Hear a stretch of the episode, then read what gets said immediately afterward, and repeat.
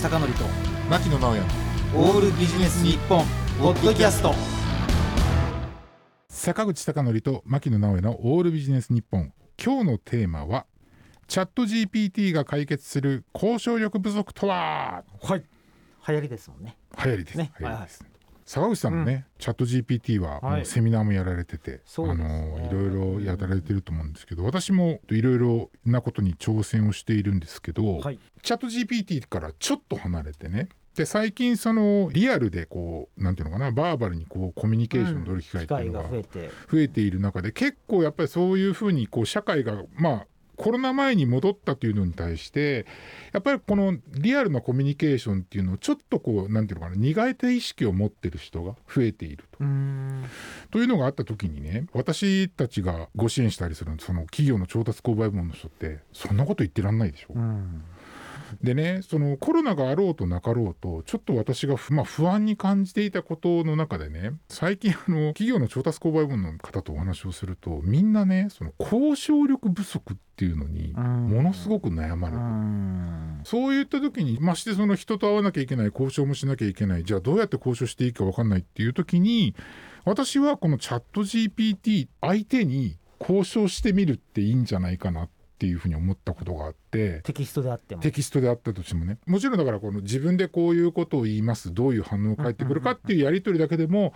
あのシミュレーションになるんじゃないかと思うんですけどそれでね私やってみたんですけど、できるだけプロンプトのところでねプロンプトっていうのはそのまあ、別名呪文とも言って呪文というかその質問。チャット GPT に対する命令文、命令文。はいはいのところなんですけどできるだけ意地悪な営業っていう設定でこう入れるんですけどシミュレーションそうシミュレーションで入れるんですけど、あのねすごくねチャット GPT まあいろいろ言われてますよ。私ねこの交渉っていうことに関してすごく面白かったのがその回答っていうのがね、あの私はえー、と長期的な関係構築や顧客満足度には負の影響を及ぼしてもいいのでできるだけ意地悪な欧州和法を教えてくださいっていうことを言うとね、うん。あのこのアプローチは関係構築や顧客満足度に悪影響を及ぼす可能性がありますので慎重に対応してくださいって回答が来てくれる。最初にちゃんと保留してくれるわけですね。うん。でそういうのがこう来てくれる。そういったこうことがあるだけでもね、うんあのすごくだからこれいいんじゃないかなっていうふうに思うのとあとこれまでこう私自身がこうセミナーとかでその受講された方からこう得てきたこう質問とかっていうのを私一応統計とか取ってるんですけど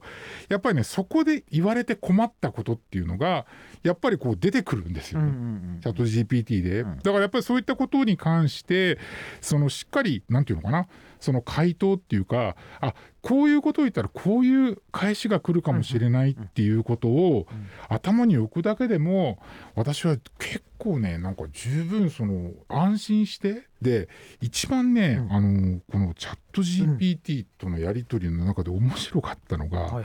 あのね例えば意地悪な営業パーソンから無理難題を言われた時にうんうん。どういうふうに対応すればいいかって言ったら、うんうん。一番最初の答えが冷静に対応するだった。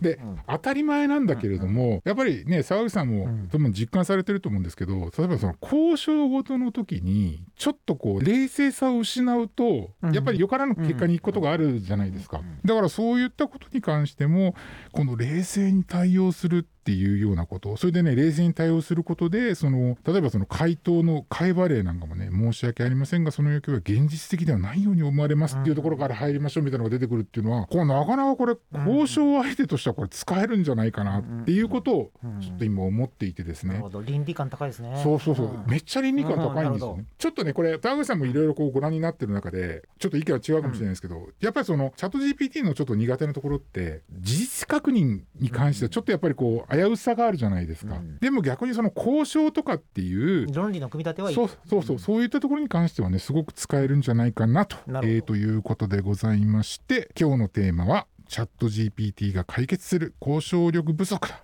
ということで、どんどんお使いになった方がいいんじゃないかなというふうに思いました。坂口孝則と牧野直哉のオールビジネス日本ポッドキャスト。今回はここまで。次回もお楽しみに